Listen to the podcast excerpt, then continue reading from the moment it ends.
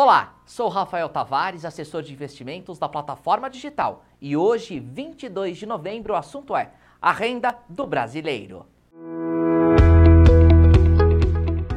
Meu negócio, day by day.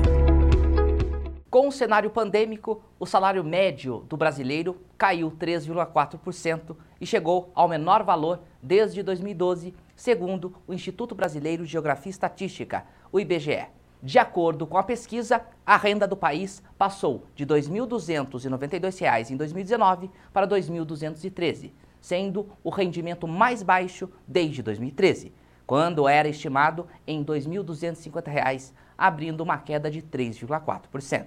Enquanto isso, em Brasília, Roberto Campos Neto, presidente do Banco Central, ajustou o tom e reanalisou o discurso, dizendo na última sexta-feira que a inflação está muito alta e persistente no país.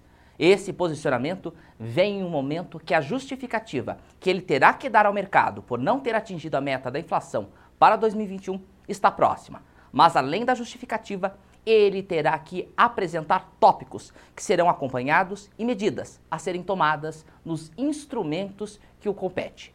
E reforçou que a inquietude do mercado sobre o novo pacote de ajuda via mudanças na PEC dos precatórios reflete uma preocupação sobre se o país conseguirá ter um crescimento estrutural mais alto nos próximos anos, já que caso haja uma paralisação de reformas econômicas, o mercado está preocupado, já que essas reformas econômicas também impulsionariam o crescimento se fossem mantidas. Saindo de Brasília, voltamos ao comércio. Um levantamento do Instituto Brasileiro de Economia, o IBRE, mostrou que do dinheiro poupado pelos núcleos familiares com renda mensal de até R$ 2.100, 37,3% é destinado ao pagamento de despesas básicas e 28,1% para quitação de dívidas.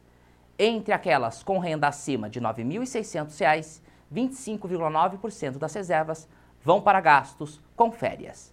Ou seja, a inadimplência, que hoje é elevada, pode cair e muito nos próximos meses, caso os reflexos das medidas econômicas sejam fortes. Voltar a viajar e movimentar a economia nacional com base no turismo já é uma realidade, e os grandes impactos no setor de comércio e serviços podem começar a ser revertidos. O empresariado está acompanhando apreensivamente essa reversão, pois o país tambaleou e o comércio está em um momento decisivo, firme, mas escorado no poder de compra da população. Conte com o Daicoval. Dúvidas, sugestões, deixe nos comentários e acompanhe nossos conteúdos.